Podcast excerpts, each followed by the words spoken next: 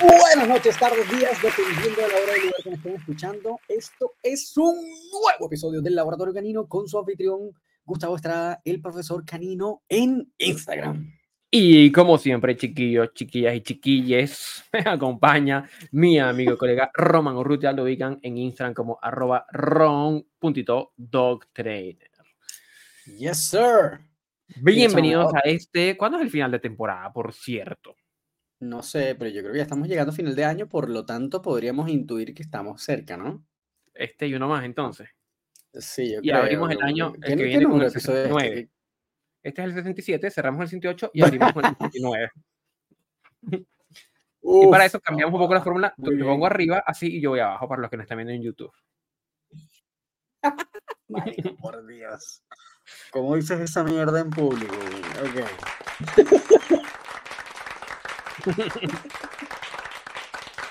Muy bien, muy bien. Gracias. Muy Oye, bien. me he dado cuenta que cuando, cuando pones efectos especiales me tapas la voz, brother. Así que no puedo hablar ni ¿En serio? A ver. No, Ah, no, lo, mira, lo que- sí. que escuchar la grabación. Ah, Y ya por ahí, toques técnicos ahí. Mira, este. No voy a hablar, güey. cada, cada vez que hables, Es que, hey, ok, ya listo. Como siempre empezamos Mira, jugando eh, con la eh, consola como si fuéramos unos niños de 13 años. es que es demasiado divertido. Por cierto, bueno, voy a encontrar, porque yo tengo unos amigos que tenían unas consolas con unos más sonidos brutales que el coño, así que los voy a buscar para decir yo también tengo una propia. Este, mira, ¿qué te iba a contar? Eh, chisme, señores. Ah, ok, ya capturé la atención de todo el mundo, ¿no? No dice, chisme, chisme.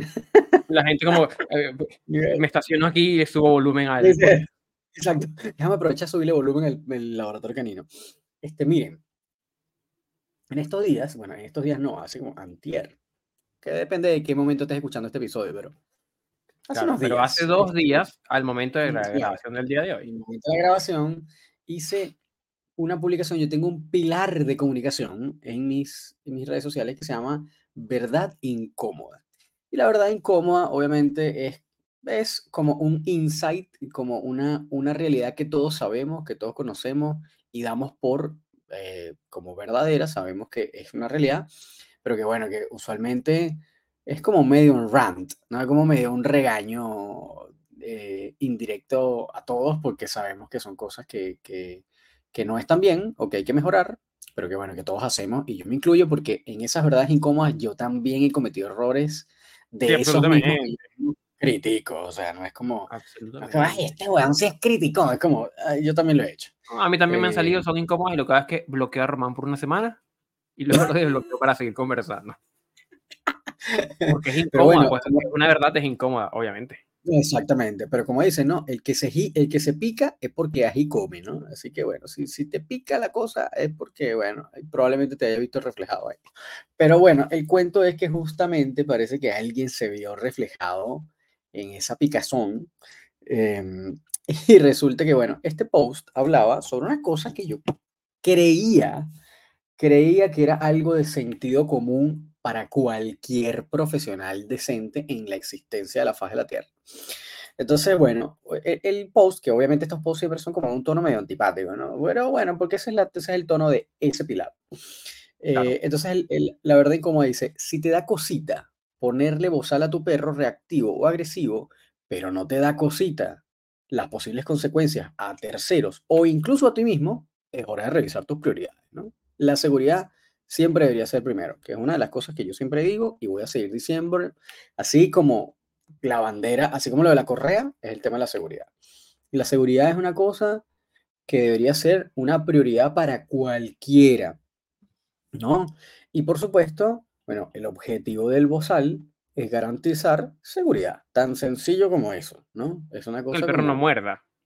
que el perro no muerda, ¿no? Es una cosa tan... Como no, no, no, hay que ser eh, un científico nuclear para entender esta cosa, ¿no? Entonces, bueno, hubo, hubo un par de, bueno, no sé si son, eh, parece que son educadoras, se hacen llamar educadoras caninas, eh, ubicadas en España. Entonces, esta tipa republicó la historia y dice, este, mm, este señor dice que si incomoda su publicación la compartamos, así que allá voy, ¿no? Y entonces, bueno, empieza a poner sus opiniones respecto a esa pues verdad que yo, que yo dejé comunicada ahí. Me dice, eh, me incomoda que ofrezca el bozal como algo innegociable para solucionarlo. No, quiero, exactamente, ahí quiero, claro, quiero puntualizar eso. Eh, léenos la publicación nuevamente, por favor, querido amigo. La publicación dice, si te da cosita ponerle bozal a tu perro reactivo o agresivo, pero no te da cosita las posibles consecuencias a terceros o incluso a ti mismo, es hora de revisar tus prioridades. La seguridad debería siempre ser primero. Ok, ok, entiendo. Me Entonces, decir, si, si, sientes algún malestar por el uso del bozal, pero no sientes malestar porque tu perro muerda, es como, oye, hay que entrar a revisar las prioridades. Claro. ok, eh, muy bien. Lo entendí bien. Exacto, lo entendiste bien. Entonces, bueno, este tipo dice que me incomoda también que ofrezca el bozal como algo innegociable para solucionarlo, cuando gestionando a tu perro y el ambiente es algo que no es necesario en la mayoría de las situaciones. Cosa que no dice esa publicación, ¿no? Y que es donde empieza como crearse un muñeco, lo que llaman un muñeco de pájaro. Exactamente, exactamente. La falacia del, del, del empatapájaro. Empiezas a atacar una idea que tú estás agregando a algo que esta persona no ha dicho, ¿no? O en la contraparte no ha dicho. Que es muy, es muy gracioso porque yo nunca dije nada, absolutamente nada sobre el ambiente. claro, es que es muy, es, muy, es muy común esto en, en los debates. Sí, este tipo de la falacia del espantapájaros. Es como que, bueno, Román, espérate. Entonces, lo que tú me estás diciendo, lo que tú me estás queriendo decir, es que tú estás en contra de los españoles y por lo tanto quieres hacer. Y voy y ataco porque hiciste, dijiste español hace un rato y que me creo todo un universo y lo ataco. evidentemente, allí hay una, hay una falacia argumentativa que hay que ponerle el ojo porque. No, y ojo con eso. Total, y, y, lo que comenta también es que dice que pone el bozal como algo innegociable para solucionarlo. ¿Para solucionar qué? Yo no he dicho mm. que bozal es ninguna solución a nada, en, al menos en esa publicación, ¿no? Em, eh, pero bueno, nada, eh, eh, en la publicación en, realidad esa es como la última parte, porque estaba leyendo la cosa al revés. La cosa empieza así, este, porque tengo como la, las, los pantallazos como dispersos. Me pone, me incomoda primero que un profesional insinúe que un perro con problemas de reactividad o agresividad sea como una bomba de relojería que está a punto de explotar en cualquier momento. Eso tampoco lo dice la publicación, ¿no? Eso es como una presunción que hace ella. De nuevo, vamos al espantapájaros. Ah, espera, espera, espera. Claro, claro, claro. Ahí me perdí yo también. Porque, claro, tú no señalas en ningún momento que el perro tiene el potencial de gatillarse como de manera random. No, yo no dije, yo no dije eso. Mm, pero, pero, pero bueno, también hay que, hay que entender, y esto es como medio sentido común, que si tú tienes un perro agresivo o reactivo, puede aparecer ese contexto en el cual ese perro se detona en un momento en que tú no tenías previsto que sucediera o que apareciera en el ambiente ese detonante, ¿no? Que es una vaina de sentido común, weón. De nuevo, esto es como puro sentido común, no hay que ser un científico nuclear. Pero bueno, nada, entonces esta chica dice, me incomoda eso, ¿no? Que insinúe que es como los perros reactivos agresivos son como una bomba de relojería que eh, que vaya a explotar en cualquier momento. luego dice, pero lo que más me incomoda, sin lugar a dudas, es que cuestione, mira toda la, la, la narrativa que se hace esta. Dice, me incomoda, sin lugar a dudas, es que se cuestione a las familias que están viviendo esa situación, creyéndose con derecho a decirles que deberían revisar sus prioridades, como si no fuese suficiente convivir con un perro con estas dificultades ni el estigma social en torno a ello, como para encima enfrentarse a acusaciones de, entre comillas, profesionales, ¿no? este, eh, y aquí, bueno, obviamente aprovecha de hacerse publicidad a ella. Eh, dice, bueno, si tú también convives con un perro con dificultades para gestionar ciertos estímulos, eh, muchas sabemos lo difícil que puede resultar. No olvides que eres una guerrera y que lo estás haciendo lo mejor que puedes. Y si necesitas ayuda, obviamente, no, aquí está la parte. Llámame. Si necesitas ayuda o simplemente alguien que te escuche, te entienda, no olvides que estoy aquí para, para lo que necesites. Este... Ahora, ella, ella hay un poquitito de como de secuestro, de secuestro del, del, post.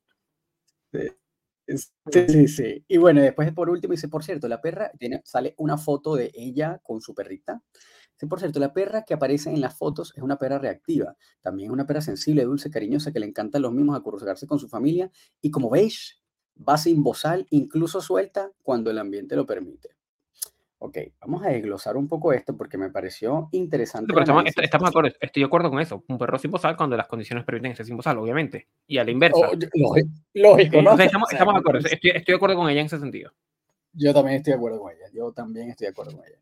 Este, bueno, después una de las compañeras de esta, no sé si es una empresa o esta cuenta de educación canina, es un video, no lo voy a poner porque, bueno, no van a reconocer la voz o algo por el estilo, pero dice eh, que, bueno, que, que lo más importante es aprender a gestionar el ambiente y el perro, ¿ok? Porque si se gestiona bien el ambiente y el perro, y aquí vamos a la palabra gestión, ¿te acuerdas? Que lo vimos en unos episodios anteriormente. Este, entonces, no hay ninguna necesidad de usar bozal y, bueno, eh, es como un absurdo usar bozal. Em, pero además también comenta esa última parte, que eh, rewind play, ¿qué es lo que decía esa última parte? Porque me parece que hay una idea eh, rescatable ahí. Bueno, claro, que si tú gestionas apropiadamente el ambiente y al perro, no necesitas usar bozal porque el perro no se, no se detonaría nunca, ¿no? en, teoría. Está bien. Estamos de acuerdo, igual, estamos de acuerdo. Estamos de acuerdo, estamos de acuerdo. Y, eh, y bueno, y lo otro que comenta era que, y que bueno, que esta mala maña, ¿no? Esta cosa que tenemos los profesionales de catalogar o de etiquetar perros como agresivos, porque los perros agresivos no existen. Este, cosa que bueno, ahí también tenemos un montón de cosas para desglosar. Pero vamos, empecemos por el principio, porque empecemos por el principio que está interesante, eh, va a ir punto por punto. Yo creo que y ojo, estamos trayendo acá esto a modo de chisme para que les guste, ya sabemos que les gusta la cuestión.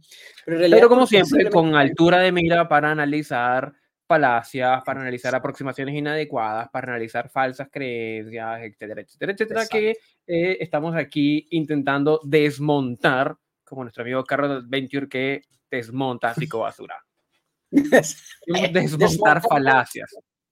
Sí, no, y, no solo la falacia, sino también analizar el, razonamiento detrás, que obviamente puede tener algunas cosas correctas, algunas cosas no.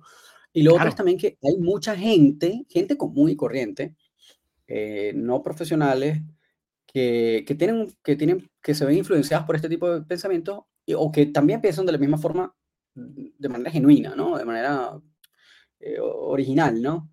Eh, entonces, bueno, nada, hay que, hay que ir como excavando y desglosando esto para que, primero, para que se entienda bien la cosa, eh, y segundo, para, para ir como también dando precisiones sobre el uso del bozal apropiado. Y después vamos a hablar de agresión, que yo creo que también es un punto relevante. El, el episodio anterior fue reactividad, así que este podría ser algo relativo a la agresión. Entonces, bueno, esta idea, vamos a empezar con esta idea de que el perro agresivo reactivo, según esta persona que yo dije o que yo insinúo, eh, que es como una bomba de relojería que está a punto de explotar y que no lo es. Y ciertamente yo estoy de acuerdo con ella, ¿no? Es decir, ciertamente ningún perro porque sea eh, agresivo reactivo, y después hablamos de los de las etiquetas, eh, es como una bomba de relojería para explotar, ¿no? No, no, no funciona así. Pero hay algo que sí también se llama estrés acumulativo y que sí funciona de esa forma. No siempre, pero es una variable que existe. Entonces, un perro, y esto es lo que llaman trigger stacking. Entonces, si lo quieren buscar en inglés.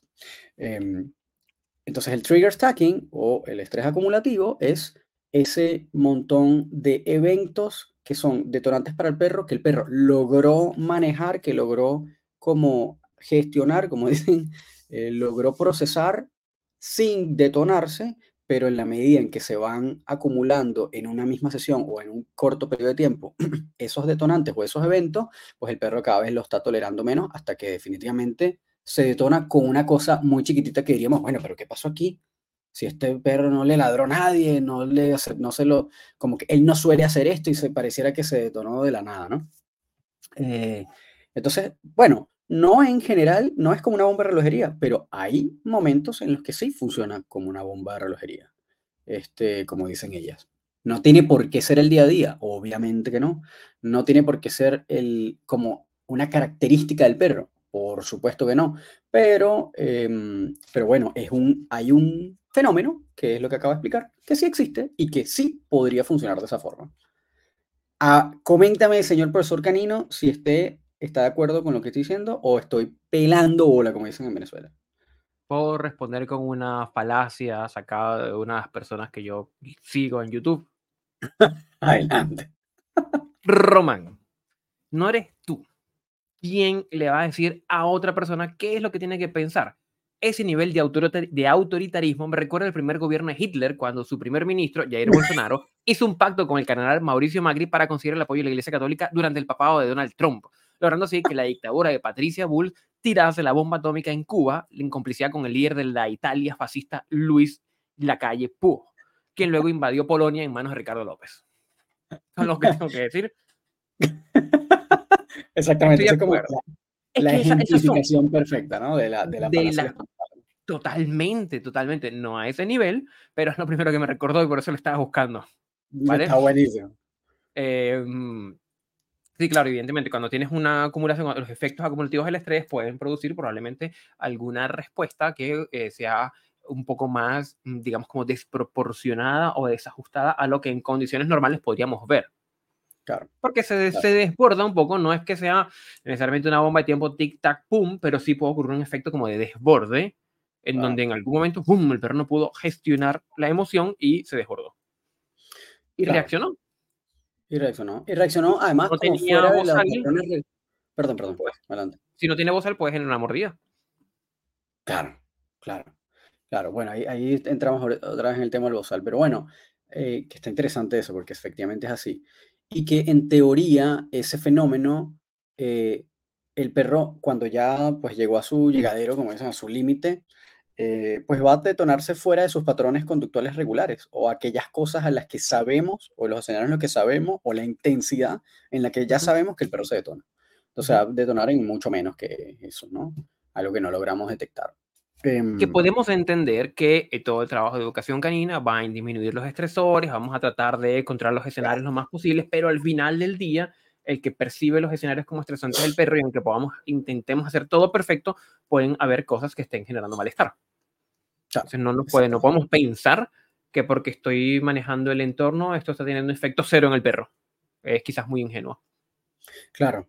Y no solo eso, sino que uno suele, y ojo, Aquí yo me incluyo de nuevo. Nosotros las mismas cosas que hicimos también nos incluimos. Eh, por ejemplo, si yo estoy trabajando con un perro agresivo, usualmente, un perro reactivo, usualmente uno está pendiente de los detonantes que reconoce como detonantes en el perro, pero hay un montón de estímulos indirectos que igual pueden ser estresores para el perro. Por ejemplo, no sé, el perro se detona con perros, con perros machos castrados, negros, eh, con lengua morada a las 5 de la tarde. Está bien, pero además de eso te vas a encontrar con que tal vez el camión de la basura que pasa a las 4 es un estresor para él, no se detona, pero bueno, no le incomoda y eso acumuló estrés que no tiene nada que ver con el detonante que nosotros reconocemos como detonante, o que también hace unos minutos vino un niño corriendo y los ahí les agarró la oreja, que él no tiene problemas con niños, pero también es un estresor indirecto. Entonces, hay un montón de estímulos que no son el detonante que nosotros reconocemos como detonante, pero que el perro igual le genera como un estrés y eso también se va acumulando. Entonces, em, eh, es como, hay un montón de cosas que nosotros no percibimos, incluso siendo profesionales. Eh, porque bueno, porque no somos omnipresentes no lo sabemos todo y obviamente podemos detectar ciertas cosas en el perro, pero tampoco sabemos qué cosas de todo lo que está sucediendo en un ambiente al mismo tiempo, de forma simultánea, es lo que está eh, añadiendo granos eh, de arena en ese saco, ¿no? Entonces, bueno, esas cosas para que, hay que tenerlas en consideración. Em, y, bueno, este otro, esta es la, continuación del muñeco de paja, ¿no? Eh, que dice que, bueno, que, le incomoda que yo cuestione a las familias que están viviendo situaciones. Ay, que como si ¿En qué momento? ¿En qué momento? A ver, vamos a hacerle... vamos a tratar de hacer la tarea. ¿En qué, ¿En qué momento criticaste a las familias? Bueno, e, en el momento que ella dice, creyéndose con derecho a decirles que deberían revisar sus prioridades, como si no fuera suficiente convivir con un perro con esa dificultad. Bueno, eh, y otras cosas, ¿no? Pero el cuento es, una cosa no anula la otra. Así como, por ejemplo, el manejo del ambiente no es excluyente del uso del bozal. Son, de hecho, complementarias. Pero, em, como que el que una persona tenga que revisar sus prioridades cuando no está tomando en cuenta algunas consideraciones importantes, no significa que no se entienda la situación en la que está pasando esa persona o las dificultades por las que puede estar pasando esa persona, pero evidentemente hay algo que esa persona no está viendo. ¿no? Es decir, si tú tienes un perro, nuevamente, es lo que dice la publicación, si tú tienes un perro agresivo, tienes un perro reactivo, que además tú dices bueno, pero un perro reactivo no muerde, ¿no? O no ha mordido. Y ahí hay un punto válido. Entonces, bueno, pues eso, el perro reactivo se puede salvar un poco, pero hay perros que están tan cerca, que son reactivos, que están tan cerca de la agresividad que es nada más un microscopio de paso para, para pasar a eventos o a conductas agresivas en vez de reactivas. Entonces, usualmente el uso del bozal, en algunos de esos casos de reactividad, pues es recomendado por prevención.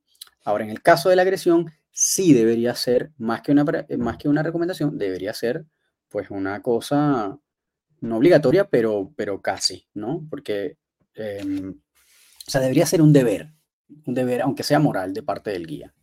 Entonces, claro, tú dices, bueno, si tu perro es reactivo o es agresivo, entonces te da cosita con tu perro ponerle un bozal, pero no te da cosita si ese perro llegase a morder a una persona, a un niño, a un, a un, adulto, una persona mayor, a un perro o incluso a ti mismo, simplemente tú estás sacrificando la seguridad de los demás por la comodidad que tú consideras, y además que no es ni siquiera la del perro, sino la que, la que tu percepción te da sobre la incomodidad que siente tu perro al usarlo, entonces, bueno, efectivamente, hay que revisar las prioridades, porque tal vez hay cosas que no se están tomando en consideración y que hay que revisar. Eso no significa que, que, no, que no esté sufriendo o que, o que no se reconozca las dificultades, que es una cosa que no tiene nada que ver una cosa con la otra, ¿sabes? Por eso digo que un muñeco de paja no tiene nada que ver, nada que ver. Tú no significa que tú no puedas entender o empatizar, la palabra más prostituida del siglo XXI, empatizar con las dificultades que pueda pasar ese guía en su día a día, porque obviamente es desgastante emocionalmente para cualquier persona que tenga un perro con problemas de comportamiento severo, ¿no?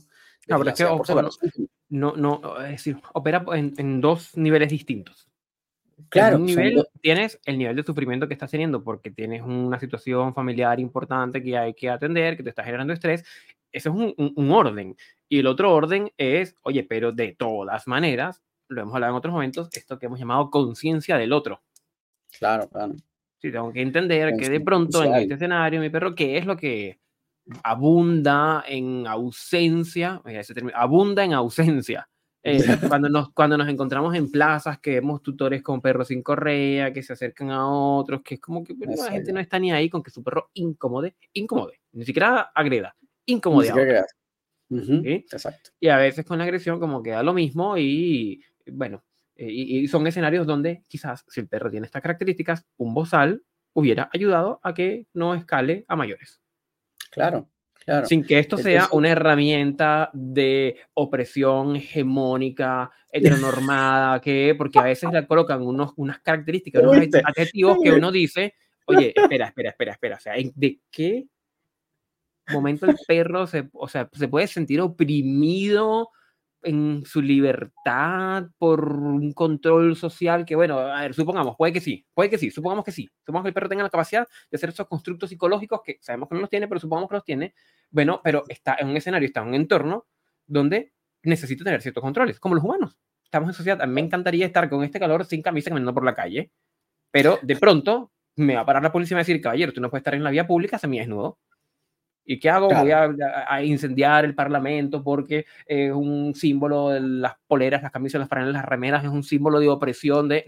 No. bueno, ajustamos para vivir en comunidad. En algún punto pasó eso con las mascarillas, ¿sabes? Este, y, además alguien hizo un símil en los comentarios de, esta, de publicación de, las mascarillas también. Eh, pero me pareció muy gracioso también ese comentario, ¿no? Cómo eh, este, ¿Cómo defiendes un accesorio eh, opresor? Como lo, o sea, qué gracioso eso. Eh, esta, esto que dice Gustavo es un comentario que alguien dejó en la publicación. Me parece muy gracioso, pero claro, hay, que ver las cosas no desde el aspecto emocional, sino bueno, desde, la función, ¿no? El bozal no existe de gratis. No es como que es para oprimir, oprimir al perro. Este, es para garantizar la seguridad, ¿no? Y ahí hay que tomar también dos consideraciones, ¿no? Que una de las cosas es que hablan de la incomodidad que puede sentir el perro al usarlo, eh, y la otra es, es lo bueno, el, tipo de bozal que se está usando y, la función para la cual fue diseñada. Entonces hay que entender también, hay que hacer el alcance que cuando estamos hablando, la gran mayoría de los profesionales, ojo, cuando estamos hablando de bozales, eh, estamos hablando de bozales tipo cesta. Esto para ustedes los guías, obviamente los profesionales ya saben esto. Pero estamos hablando de bozales tipo cesta. Usualmente las marcas que se recomiendan profesionalmente son Baskerville o Zeus Alpha, que bueno, son bozales eh, que funcionan como una cesta en la cual entonces el perro mete el hocico dentro y puede abrir el hocico, puede termorregular, puede jadear, puede tomar agua, puede consumir comida, etcétera, etcétera, etcétera. Entonces, técnicamente, no es que el perro tiene oprimida o cerrada la boca o el hocico como eh, a la fuerza, que también, ojo, existen los bozales de emergencia o bozales médicos, ¿no? Que sí cierran el hocico del perro como, como una especie de velcro o de tela alrededor del hocico, como si le pusiéramos, no sé, una cuerda, ¿no? Alrededor del hocico para que no lo abra. Pero ese no es el caso de los bozales que se recomiendan para, para caminar o para pasear o para entrenar. Este, son, esos son bozales para cosas puntuales, como por ejemplo una visita al veterinario si el perro tiene problemas de, de agresividad, por ejemplo este, que son como para cosas muy, muy puntuales. O primeros auxilios, por ejemplo. De primeros auxilios, exacto, como ese tipo de cosas que son muy puntuales, pero no son el tipo de bozal para, para la vida cotidiana. El bozal para la vida cotidiana es un bozal de cesta, eh, que además debe tener las características que justamente eh, permitan estas tres cosas, no jadear, termorregular, abrir el hocico, tomar agua, comer, y que además, en la medida de lo posible, los bordes de ese bozal sean redondeados para que eviten la irritación en la parte superior del hocico, ¿no? como por donde está la nariz. Entonces, bueno, tomando eso en consideración, alguien me dice, oye, pero esto es como que tú tengas una puesta una mascarilla, ¿no? Eh, eh, no te sentirías incómodo eh, tratando de hacer como un símil. Pero la ah, verdad... eso, es un... Dale nomás. Es que, claro, ahí pasan dos cosas, ¿no? Eh, primero, que ella estaba haciendo como la alusión de que una persona va a hacer, usar una mascarilla por 8 o 12 horas, qué sé yo, eh, sin descanso y cómo no te vas a incomodar. Y es como, bueno, primero, esa no es la forma en la que se usa un bozal. Un bozal tú no estás 12 horas con el, bozal, el perro con el bozal puesto. No es que tenga una situación muy específica, muy particular, eh, pero no es el del día a día. Ese bozal es para usar con un límite de horas recomendado, que es máximo tres horas con una hora de descanso por lo menos entre medio. Eh, y además de esto, la función de la mascarilla es filtrar aire, por lo tanto a ti no te va a llegar aire suficiente. El bozal, la función es impedir la mordida. Ese perro va a poder respirar tranquilamente, va a poder jadear tranquilamente, va a poder ir a, abrir el hocico, tomar agua, etc. Entonces, obviamente cumplen funciones distintas y por lo tanto no se pueden comparar. Ergo, esa comparación es una falsa analogía. Pero además de esto, eh, eh, no solo que cumplen funciones diferentes y que el uso no es para estar, no está diseñado para como tiempos prolongados, eh, la, la, manera en la que yo hice como la comparación es que el uso, porque esta persona está, estaba también como atacando como una pequeña comparación que yo usé respecto a la normalidad. dije, bueno, el usar el bozal debería ser tan normal como para nosotros usar pantalón o como para el mismo perro usar la correa o el collar o el arnés. Eh, ¿Y cómo se logra? Bueno, mediante un proceso de entrenamiento, de habituación o de desensibilización, si es que el perro tiene algún tipo de eh, percepción aversiva al bozal.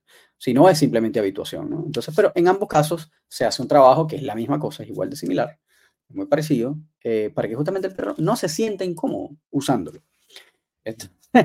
es como, y esta persona decía, pero es que no importa, por más salchichas que le des, igual se va a sentir incómodo, porque así te, te molesta la mascarilla, te va, a, te va a molestar siempre, por más que te den premio. Es como. Otra no, entiendo, no entiendo el símil con la mascarilla. Bueno, ¿qué te puedo decir? Porque es que me, me, me huele a esto. Voy a probablemente, o sea, voy a hacer derechamente una inferencia, entendiendo que pudiera estar equivocado, ¿vale? Pero como que me trae al recuerdo esta suerte de que el COVID es mentira y la mascarilla es un acto de control externo para no sé qué, ¿ya? Así como un experimento social de control social y que no es necesario. Es decir, la mascarilla, ponte que sí sea todo eso, ponte que sea incómoda, ponte que la que tengo, pero si estás en un entorno donde eso te va a proteger, ¿vale? Hay que bancarse malestar.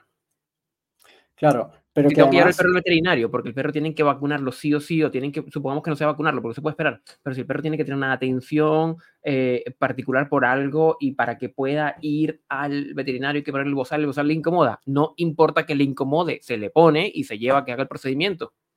Claro, claro. Eh, no es que cuando uno va a poner bozal de primeros auxilios, es, ah, el perro con la perra fracturada, vamos a positivizar este bozal de velcro. Pues no, eso no funciona así. Como que me hace, me hace un poco de ruido. El, o sea, entiendo el planteamiento hasta cierto punto, pero me hace ruido porque saca de contexto la utilidad del bozal. Claro. La utilidad. ¿Sí? Porque es incómodo, entonces no lo usamos. Bueno, podemos trabajar para que no sea incómodo. Que aún así va a ser un poco incómodo. Ok, pero si esa incomodidad puede prevenir que este perro mate a otro perro, lo vale igual. O que muerde una persona. ¿Sí? Es que bueno. ¿Por qué? Porque por más, por más gestión del entorno que se pueda hacer, no somos 100% infalibles. Exactamente. Y en algún momento, que, esto lo hemos visto, es un parpadeo, un descuido, una correa que un día fue, mal puesta, para que ocurra un accidente grave.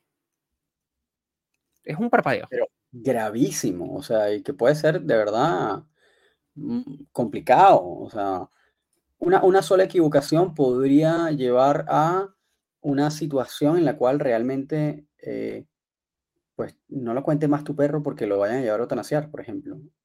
Que además, en algún momento me dijeron algo del tema de los, del resto de los países y qué sé yo. Pero bueno, el resto de los países, al menos en Latinoamérica todavía no está tan duro, pero el resto de los países a la primera, a la primera mordida medianamente severa de un perro, así no haya tenido historial anterior, chao, chao lo mandan a matar, que es eutanasiar. Muy lindo el, eufemismo, pero lo mandan a matar, para coño.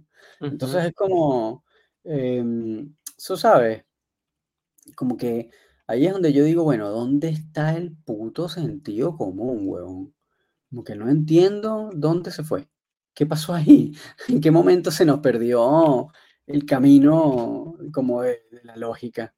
Eh, es como, o sea, hay, una cosa tan elemental como lo es justamente la seguridad de todos, eh, y que bueno, que, que, que, tiene que atenderse, ¿no? Eh, y bueno, aquí, aquí voy a aprovechar también como de, leer un poco lo que, lo que decía esta chica, eh, que dice que bueno, que, que por otra parte, un perro que considere necesario defenderse utilizando la mordida, al ponerle el bozal, lo más probable es que el aumente su inseguridad al no poderse defender. Estos son los argumentos, ¿no? Y el otro argumento es que, además, la persona, cuando ya está segura de que su perro no va a hacer nada porque tiene bozal, entonces lo más probable es que el guía lo force a situaciones eh, en donde, pues, si pasa eso, no importa porque el perro no va a, hacer, no va a lograr hacer daño, ¿no? Porque justamente tiene el bozal puesto.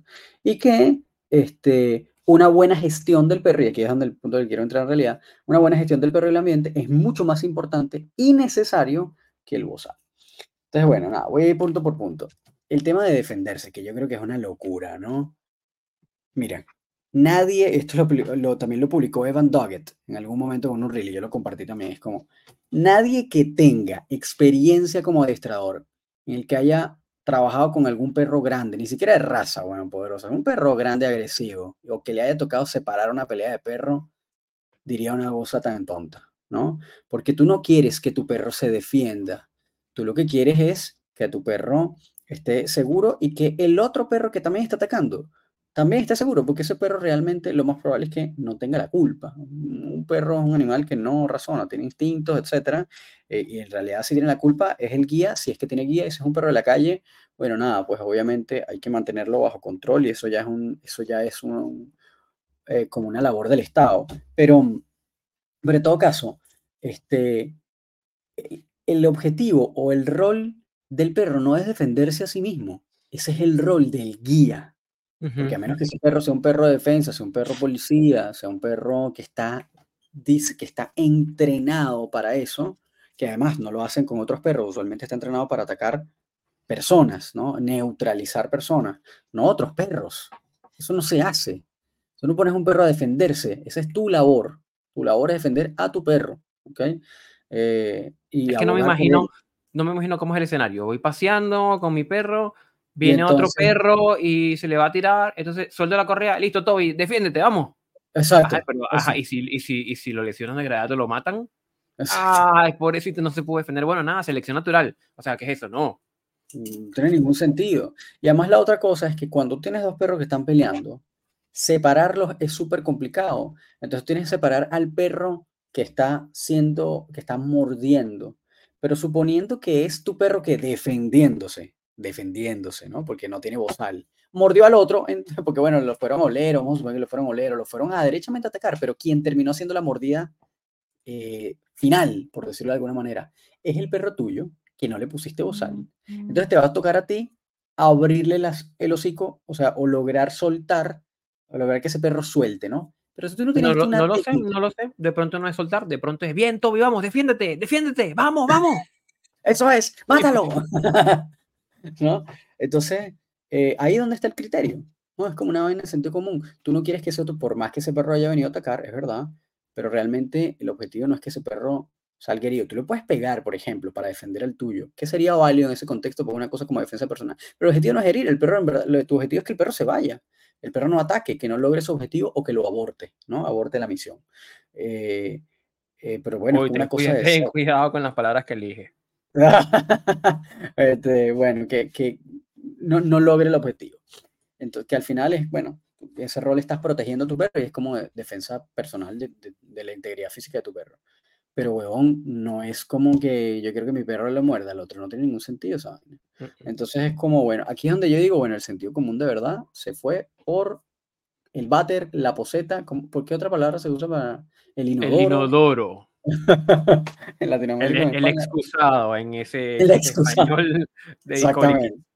Bueno, entonces. Este ese criterio se ha ido por el excusado, mi amigo. Totalmente. Es una cosa absurda, ¿no? No tiene ningún fucking sentido. Y lo otro es una inferencia que esta persona hace de lo que haría, según ella, en su imaginación, un guía que tengo. O sea, ella, según su criterio, una persona que tiene un perro con bozal, lo primero que va a hacer, porque sabe que el perro no va a morder, es, es forzar al perro a situaciones en donde el perro va a morder.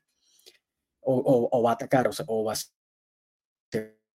Claro, que yo creo que al final esto es como un error de razonamiento. Es un error de razonamiento. Es decir, es que, ah, bueno, porque A, entonces B. Exactamente. Y es como, oye, mm, no necesariamente es así. No es porque tiene voz entonces la gente hace eso. No. Es decir, es una, es una inferencia, yo creo que bien a la de los pelos, que pueden haber tutores que lo hagan. Sí, absolutamente, como no, todos estamos de acuerdo, eso puede ocurrir. Así como hay gente que suelta los perros. Totalmente. Son los más, no creo que sean los más. No. Y es ahí donde los educadores vamos a educar a estos tutores para que si le pongas bozales, como, oye, Román, cuando le pongas bozales aquí, no te sientas confianzuda y la tires así directo a la autopista. No, sino que resguarda la contracondición, haces, va todo el trabajo que tiene que ver con agresión, por ejemplo. Mire, yo quiero hacer un pequeño comentario antes de continuar. Vos, este, Gustavo es tan astuto que a mí se me ha caído el internet como dos veces y van rellena de manera magistral. Lo que pasa es que, mira, este, yo estoy en un cuarto para que no llegue el ruido, el, el fastidio, no sé qué. Y entonces, obviamente, el modem mío está en la sala y no tengo para echar un cable para allá. Pero bueno, entonces lamentablemente tengo que estar con, la conexión Wi-Fi y desde acá a veces se pone medio fastidioso. Pero este tipo es un artista tiras el cable por fuera, agarras un sistema esto de rappel, te pones ahí por la ventana y ah, tú, entras por el balcón. bueno, y, llegando, seguro que debe haber un dron que hace eso. Coño, sí, eso sí puede ser, ¿verdad? Eso sí, eso sí puede ser muy factible. Este, mira, y lo último, que es el punto que, que, que quería llegar, que de nuevo nos lleva a nuestra pregunta de siempre. Entonces, es, es más importante la gestión del perro y el ambiente y es mucho más importante y necesario que un bozal. Ahora, en este último punto, yo lo que le dije es como, mira, en realidad ambas cosas no son excluyentes, son complementarias. O sea, el hecho de que tú le pongas a tu perro un bozal no implica que sea menos o más importante o que no vayas a gestionar el ambiente o manejar los antecedentes para que ese perro no se detone en la medida de lo posible, ¿no? Es como una vaina de sentido común otra vez. Pero yo creo que este nuevamente el sentido común es el menos común de los sentidos. Bienvenido, eso fue lo primero que le dije en comentarios. Porque es que está, se presta también, yo creo que lo hemos visto en otros momentos, este pensamiento que es dicotómico, ¿sabes? Claro. Ah, porque tú trabajas con aversivos, entonces no usas el refuerzo positivo. Claro, es como... O porque trabajo con refuerzo positivo, no uso aversivo. Es como que si, si estás en A, entonces no A es no B. B es no A. Y es como, no necesariamente, puedo hacer B y A y C y D y E y F y puedo tener voz al momento que gestiono el entorno y ayudo al perro en la gestión emocional y estoy trabajando psicoterapia con el tutor y estamos trabajando en el y está todas las variables en juego. Claro, tal cual. Es que es una falacia de generalización. Entonces, como, pero es la clásica, ¿no? Este, pero bueno, allí igual me parece interesante porque, de nuevo, la pregunta clásica, una cosa es que tú puedas porque, ¿a qué llama? De nuevo, vamos a empezar por el principio por las definiciones. ¿A qué carajo estamos llamando gestión del perro? Marico, yo es una vaina que yo todavía digo, no, tienes que gestionar el perro. Bueno, yo he hecho para atrás con, con Management, Environmental Management de Lima.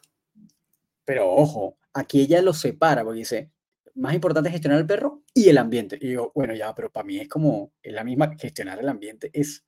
Gestionar al perro. Gestionar al perro. ¿Qué, ¿Cómo gestionas al perro? Vamos a preguntarle a Google Bard a ver qué nos dice qué es esto. Es una cosa que para mí, y lo usan mucho esta cosa, ¿eh? Gestionar emocionalmente al perro también, la cosa de lo que habíamos hablado una vez. No, tienes que aprender a hacer gestión emocional. Ajá. Tienes que aprender de ese perro. Hay que gestionarlo emocionalmente. ¿Qué es eso, weón? ¿Qué, ¿Qué, estás diciendo? Porque usualmente al final, lo que usualmente se termina refiriendo a esto es, Control de impulso, lo que vimos la última vez, ¿no? Control de impulso, socialización y manejo del ambiente. Listo. Mira, tengo una posible respuesta que nos puede ayudar. Google Bard, mi mejor amigo Google Bard, nos dice: En educación canina, gestionar al perro significa enseñarle a comportarse de manera adecuada en diferentes situaciones. Esto incluye enseñarle a obedecer órdenes, controlar sus emociones, socializar con otros perros y personas, es decir, educarlo, y evitar comportamientos indeseables. Okay. La gestión del perro se basa en los siguientes principios. Comunicación, que entiende lo que se le está pidiendo, liderazgo, en el sentido de ser un guía firme y consistente, empatía e entender las necesidades emocionales. O sea, gestionar al perro es educar al perro. O sea, educación canina, lo que hacemos todos. Claro, enseñarle comportamientos, enseñarle, em, digamos, hacer con las emociones, por no colocar otro nombre, eh, tener una socialización correcta y evitar comportamientos indeseados, quizás a través del establecimiento de límites o reforzamiento diferencial, si uno desea. Eh, eso, ah, entonces eso engloba todo un proceso completo de tratamiento, no un, no un evento, porque esta persona lo pone como si fuera una cosa que tú puedes hacer como de manera puntual, como un evento. Es más importante gestionar al perro. Entonces, y la otra cosa es, que, igual sigue, seguimos quedando como en la misma, ¿no? Es como, parece como un término absurdo. Pero gestionar el ambiente, que es una cosa que efectivamente es una, es sobre todo en círculos de entrenadores de, de solo refuerzo positivo o de, o de libre de fuerza, etcétera, eh, se menciona mucho, ¿no? Y que ciertamente es importante. Pero realmente cuando estamos hablando de gestión del ambiente o manejo ambiental, cuando tú estás fuera de tu casa, son muy pocas las variables que puedes manejar para manejar esa, para gestionar ese ambiente, para manejar ese ambiente. ¿Qué cosas puedes manejar? Distancia, ¿no? Eh, duración, de repente, evidentemente frente a, un detonante, em, y dirección, ¿no? Y por supuesto, bueno, tratar de redireccionar si es que el perro realmente logra pescar o, como dice, o prestarle atención a algún, alguna, a un posible reforzador que pueda ser más poderoso que ese detonante. Pero entonces, son muy pocas las variables que tú puedes controlar cuando estás fuera de casa, ¿no? Eh, entonces, entendiendo eso, manejo del ambiente, que me parece muy gracioso. Cuando estás fuera de tu casa, a mí esto casi, casi me parece ridículo, pero bueno, entiendo que es, bueno, distancia, básicamente. Fundamentalmente estamos hablando de distancia, aumentar la distancia del detonante para que el perro no se detone. Eh, entonces, cuando estamos hablando en ese sentido, ¿qué tantas cosas puedes controlar tú? ¿O qué tanto manejo del ambiente puedes estar, hacer tú fuera de tu casa?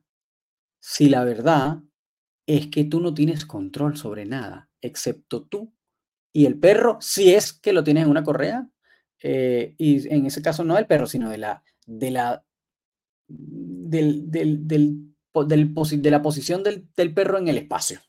Porque ni siquiera, obviamente no es que tienes control, el perro puede hacer lo que quiera, pero puede ladrar, puede abalanzarse, puede intentar morder. Entonces, a mí me parece casi, casi bueno, absurdo que tú digas eh, que, bueno, que tú no necesitas bozal si gestionas bien el ambiente, pero el ambiente no lo puedes gestionar fuera de casa, casi, prácticamente es, es, prácticamente nulo lo que puedes manejar, lo que puedes controlar, ¿no?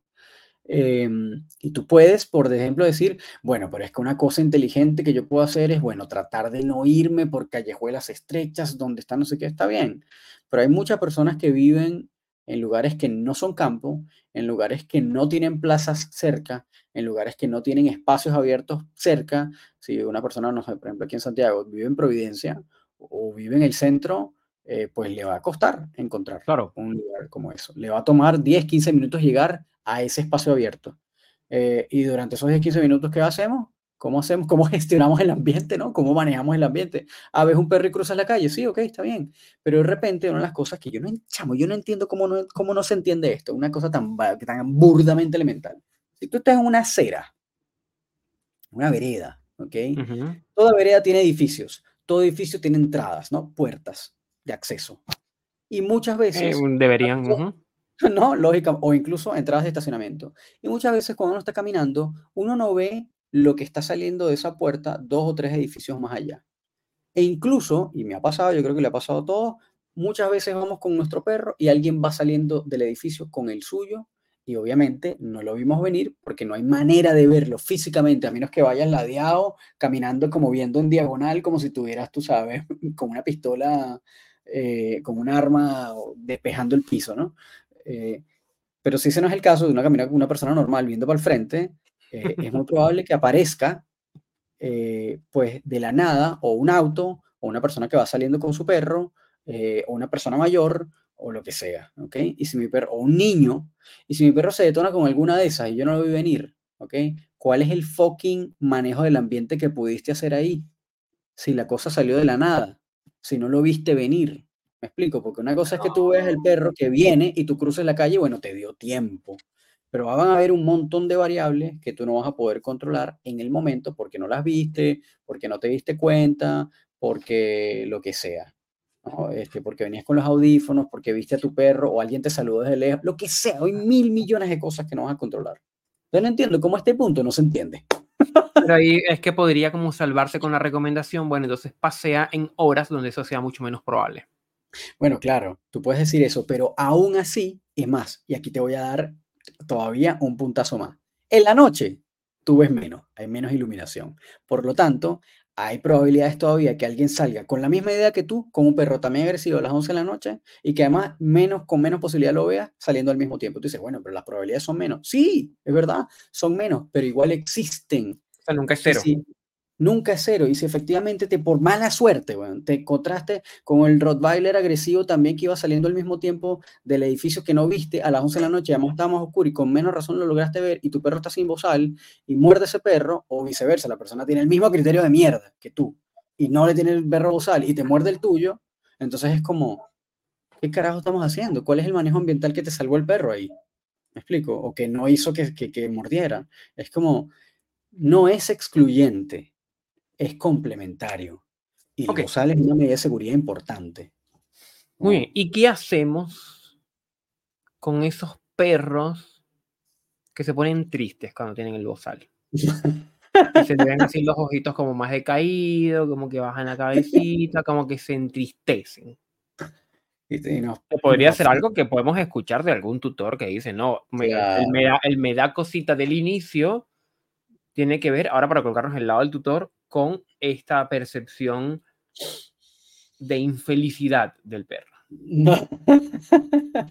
bueno, lo primero es que antes que la, entre comillas, felicidad del perro, pues hay que entender que vivimos en sociedad y hay que también pensar en los demás en vez de en la felicidad puntual de mi perro en un momento particular. Eso es punto número uno. Punto número dos, porque hay veces que habrán cosas que no nos hagan felices, pero que tenemos que hacer porque, porque vivimos en sociedad. Tan sencillo como eso.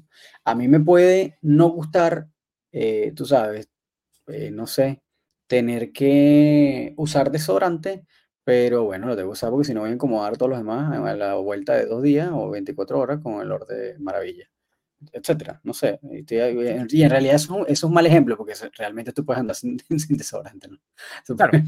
Pero, digo, X cosas como, hay cosas que no nos gusten hacer, pero que tenemos que hacer por el bien de todos.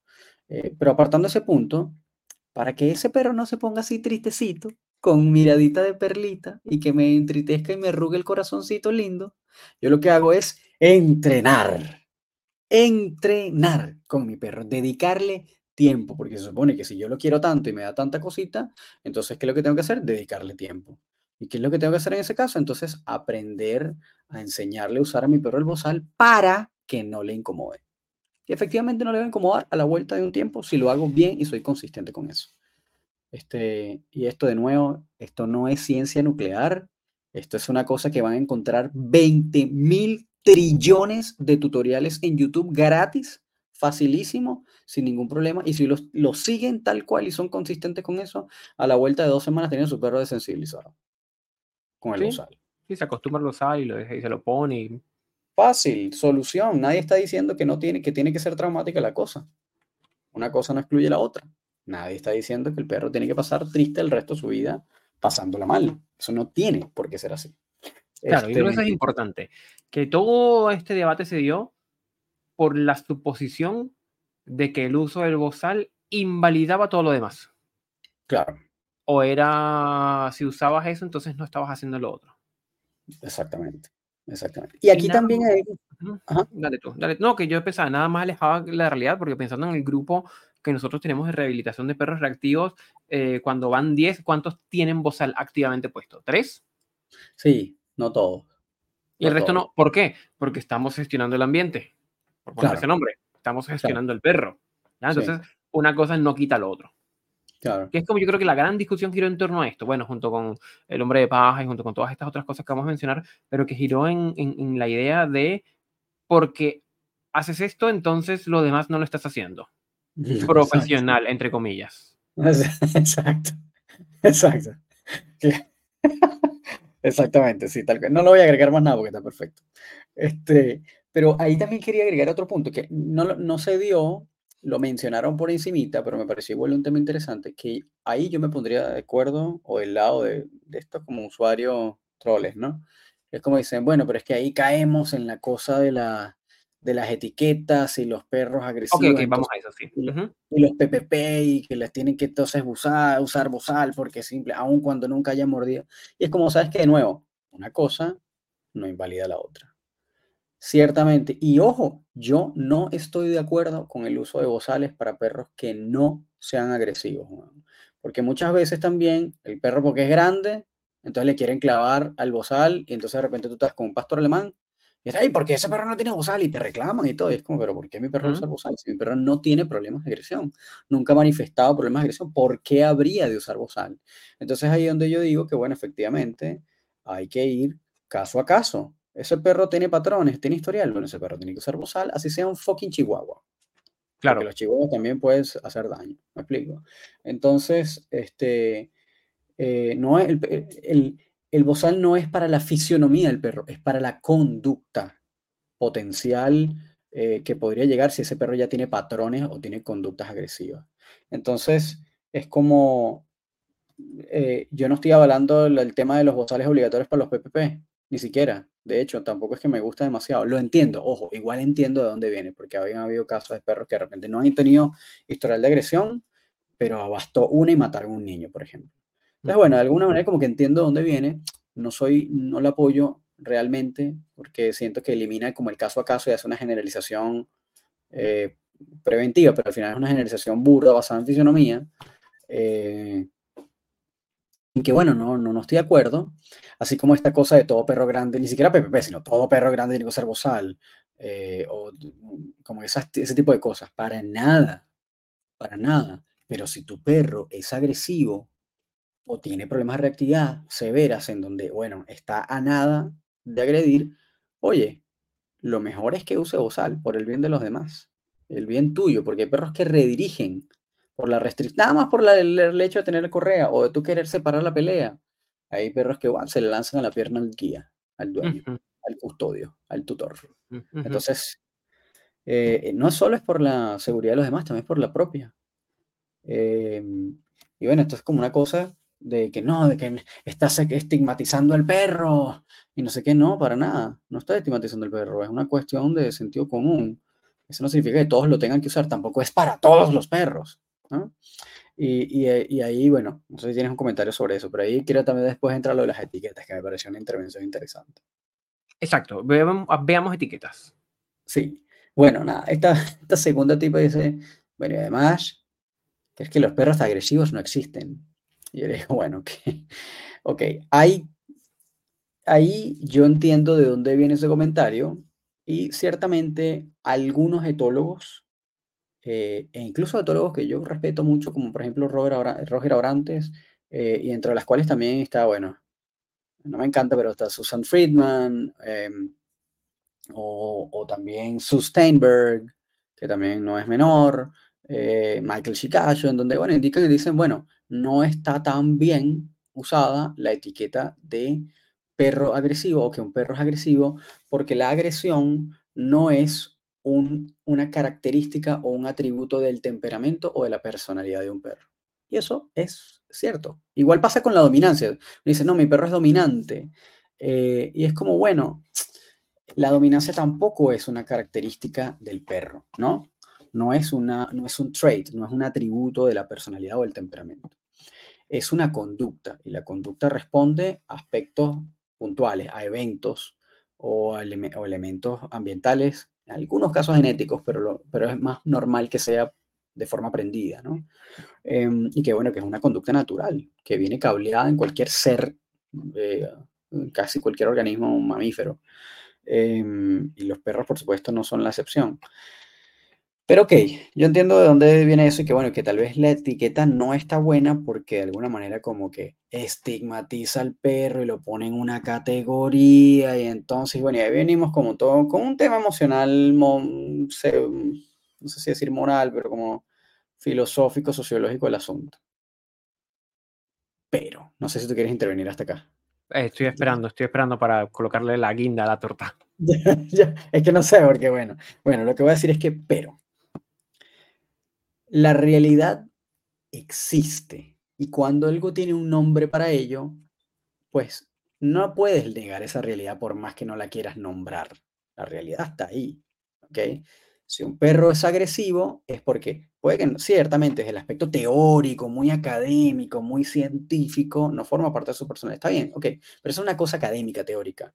Pero hablamos de que un perro es agresivo cuando tiene patrones de conducta reiterados de agresión en situaciones específicas o incluso en situaciones que deberían ser normales, en donde no fue necesariamente provocado eh, em, o, que, o que haya pues, ha sido pues, puesto en una situación de, de como anormal en la cual, no sé, lo hayan estado tocando, lo hayan estado invadiendo el espacio, le hayan estado agarrando, le han estado pegando, le estado, como que ese tipo de cosas que diríamos que como anormales, ¿no? Situaciones como irregulares. Sino que, bueno, alguien estaba pasando, alguien le pasó al lado, para ese perro, al que alguien pase tan cerca es amenazante y lo mordió. Pero realmente ese humano que pasó al lado no estaba haciendo nada contra ese perro. Probablemente ni siquiera lo vio, ni siquiera lo pescó, lo ignoró y siguió de largo y el perro lo sintió amenazante y mordió. Eh, entonces, si eso ha sido de forma reiterada, pues ese perro es un perro agresivo, tiene un perro, o sea, un perro que tiene problemas de agresividad o tiene conductas agresivas reiteradas, es un perro agresivo. Tú le puedes decir cualquier otra cosa. Igual, igual, igual, entiendo de dónde viene eh, la expresión eh, que no existen los perros agresivos, porque bueno, quizás el agresivo no es una característica definitoria del ser. Claro, sí, por eso. Muy bien. Pero ahí es donde empezamos, ok, está bien, estoy absolutamente de acuerdo con eso, de pronto podemos decir perros con problemas de agresión, está bien, ¿ya? Pero a veces es como, oye, pero en el día a día, cuando hablamos entre colegas, cuando hablamos, no, nos, no me voy a poner a decir, Román, tengo un canino aquejado por una disfunción conductual caracterizada por la manifestación de un patrón agresivo, expresión comportamental que se manifiesta como una reactividad anómala y potencialmente riesgosa del cuadrúpedo hacia estímulos específicos, indicando una dificultad en el procesamiento de información social y una disregulación emocional, lo cual demanda una intervención especializada y personalizada por parte de un profesional. Es como, no, Román, tengo un perro reactivo, te voy a dar esto. Vean cómo corto la comunicación y todo lo anterior es absolutamente cierto. Claro, sí. Es un perro que tiene un problema conductual, que tiene que ver, eso es cierto, no deja de ser mentira nada lo que dije, pero eh, es, en esa línea. Economía, economía del, del, verbo, ¿no? Economía de la palabra. Uno no va a estar diciendo, porque pero no, tengo y aquí, conductuales.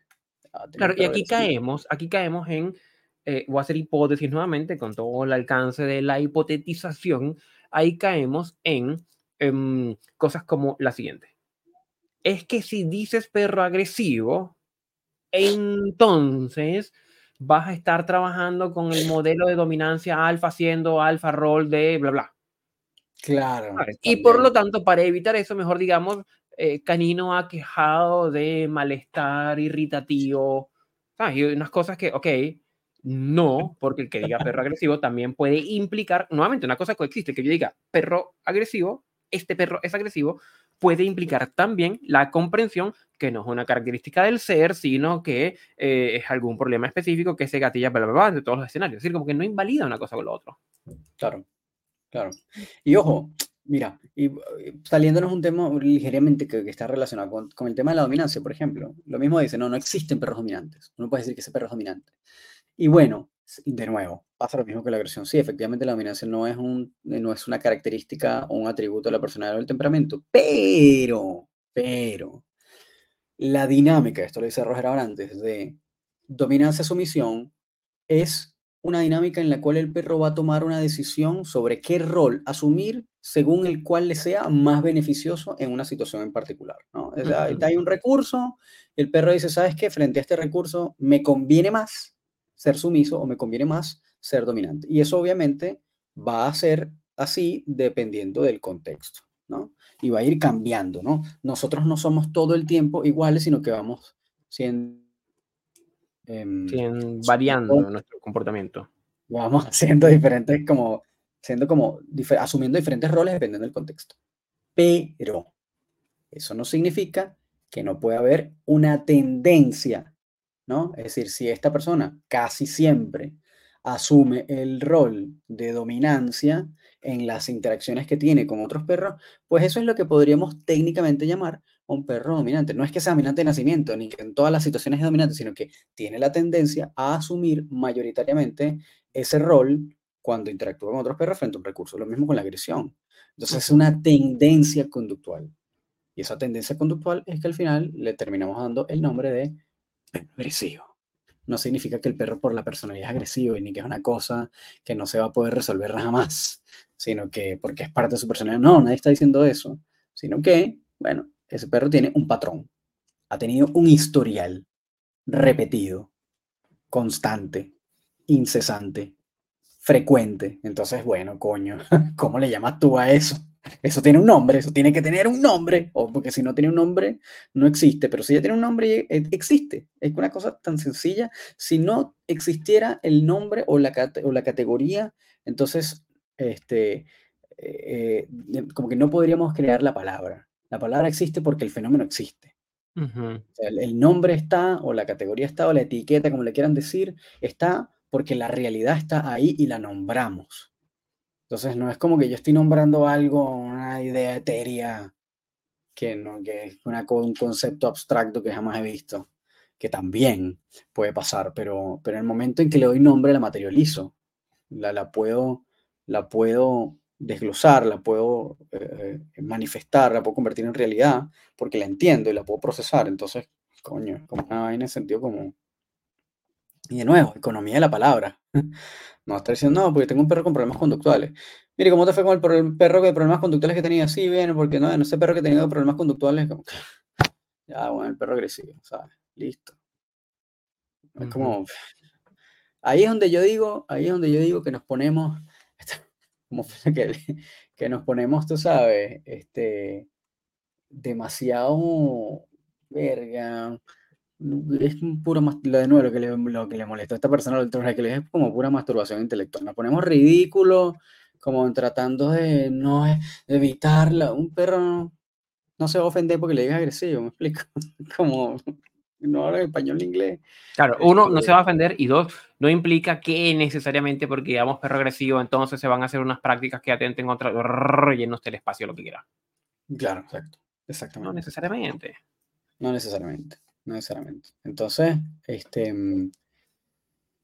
pues bueno, yo creo que como que hay que, ah, de nuevo, yo entiendo de dónde viene, como que entiendo la razón de ser, el, como el objetivo, que es un objetivo loable de tratar de no, bueno, de no estigmatizar razas, por ejemplo, de no, este, tú sabes, y porque obviamente al estigmatizarlas eso va a crear una opinión popular que incluso puede llegar a leyes que puedan entonces disminuir ciertas libertades de un determinado perro, por ejemplo.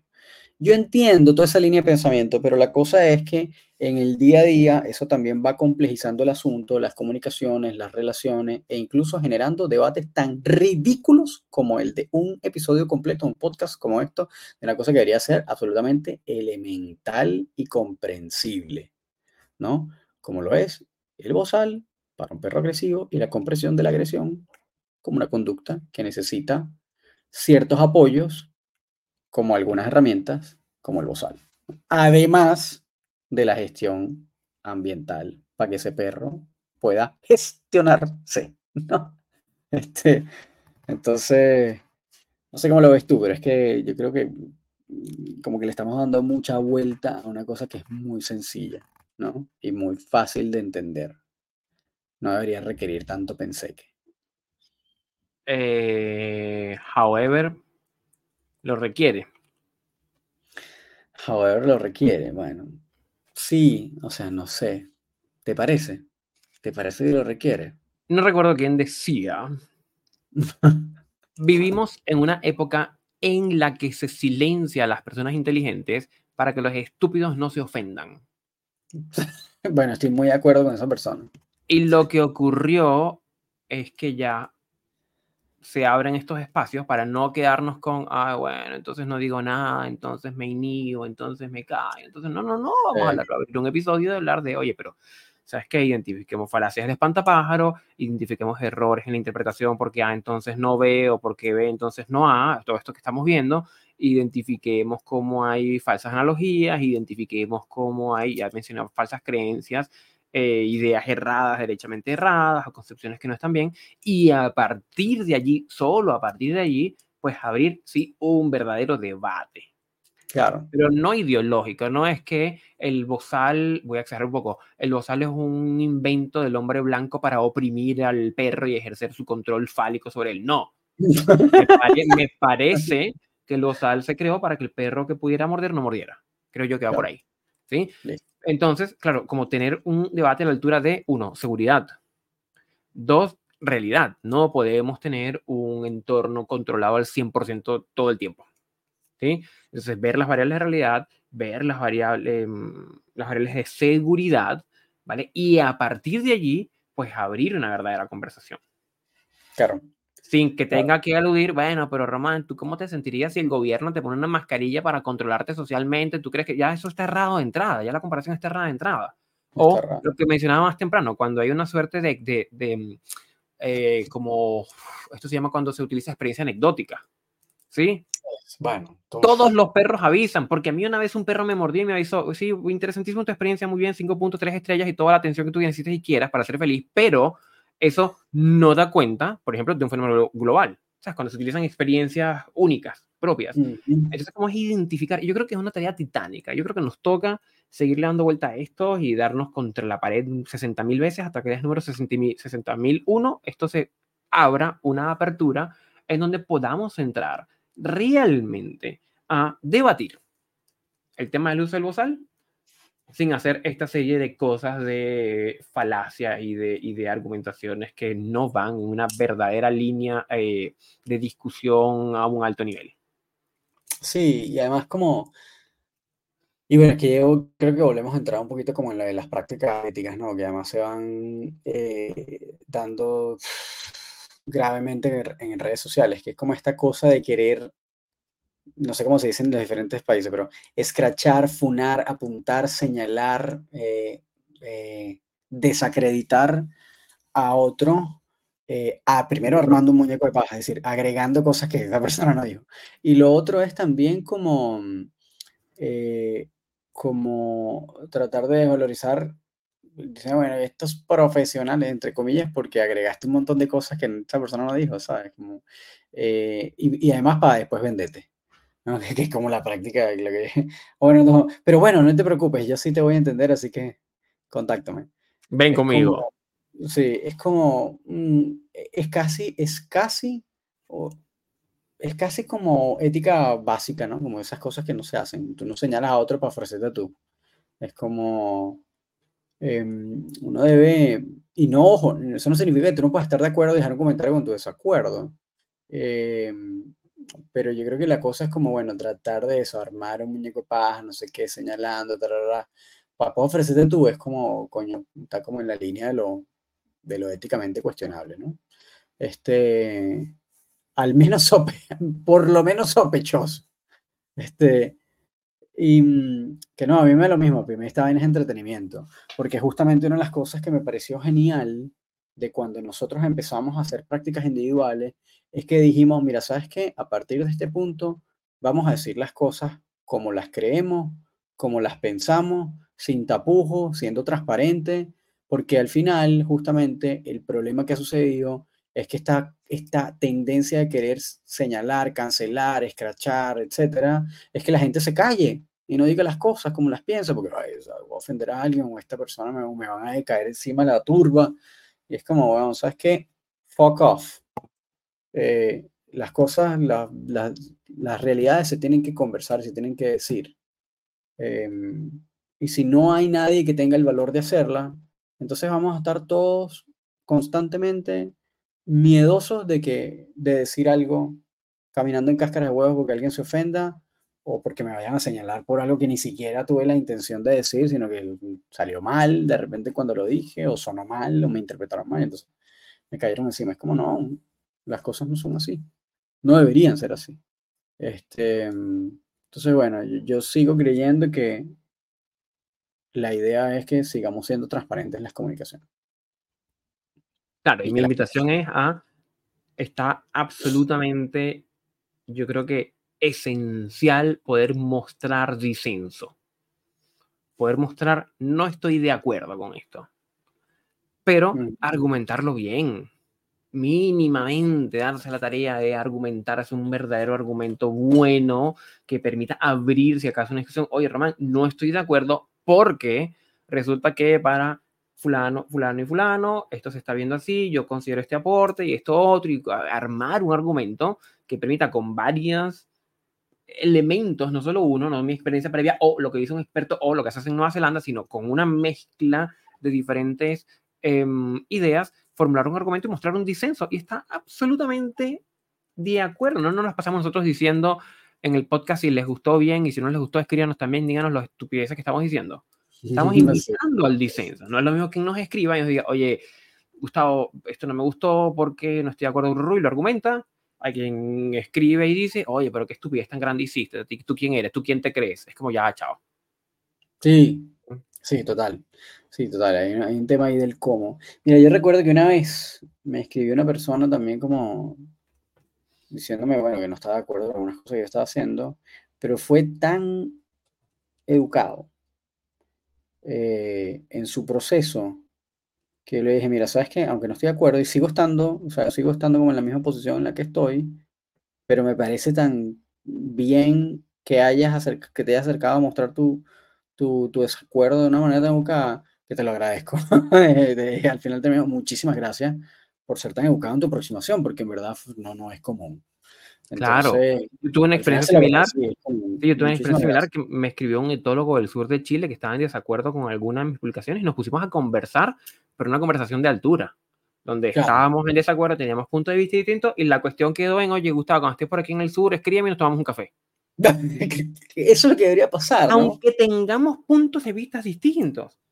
Que fácilmente pudo haber sido, no sé, un video reacción, insisto con los videos de reacción, me parece una ridiculez, un video de reacción de Gustavo y él diciendo, no sé, qué sé yo, cualquier variedad. Oh, mira, esto no se hace, este caballero, este profesional, entre comillas, eh, hace tal o cual cosa. Eso, evidentemente, súper interesante para generar likes y generar em, eh, polemización y, polarización. Está muy bueno, pero no son necesariamente buenas prácticas. Sí, sí, totalmente de acuerdo. Totalmente de acuerdo. Eh, y yo creo que yo mismo he hecho esa cosa de estar entrecomillando la cosa del profesional. ¿no? Este profesional, ya lo voy a dejar de hacer. Si lo, si lo he hecho, lo voy a dejar de hacer porque me parece una estupidez. Pero. No, bueno, aquí, aquí es la instancia donde nos damos cuenta también, donde nosotros también cometemos esos errores. Sí, sí. Bueno, pero, pero, que lo decimos y lo pero con la conciencia de, oye, estoy señalando esto, pero yo también estoy cayendo en esto, por lo tanto, tengo que hacer un ajuste. Oye, no nos pasó cuando empezamos a criticar especialistas y expertos. ¿Sí?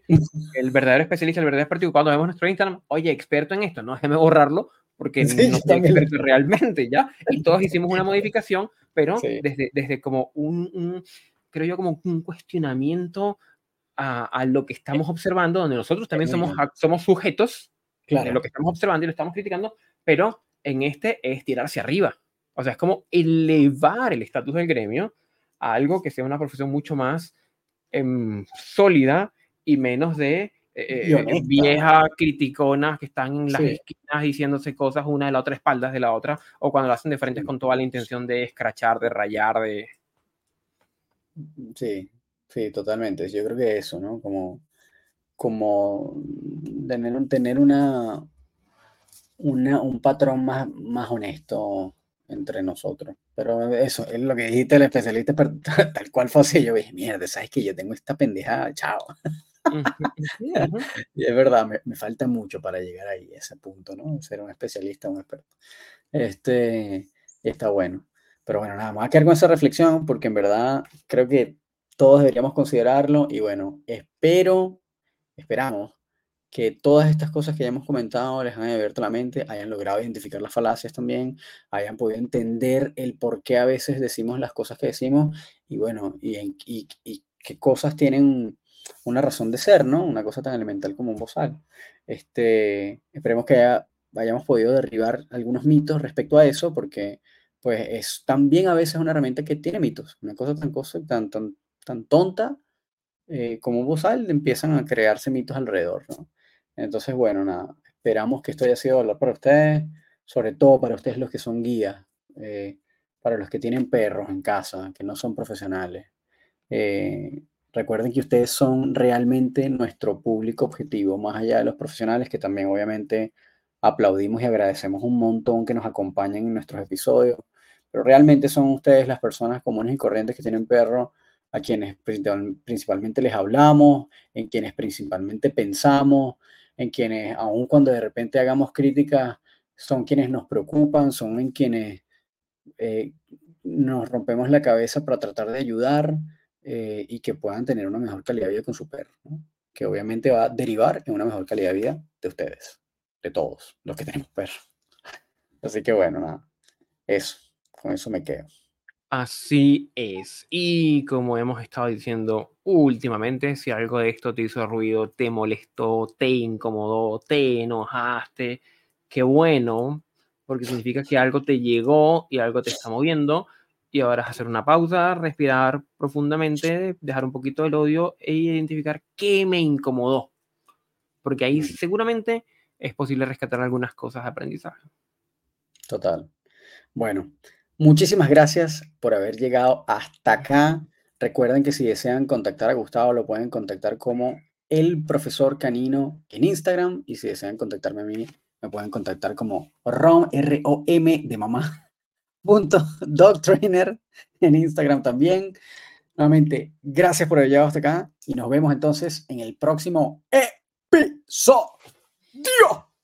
Súper, como siempre, que esté muy, muy, muy bien. Cuídense. chao, chao.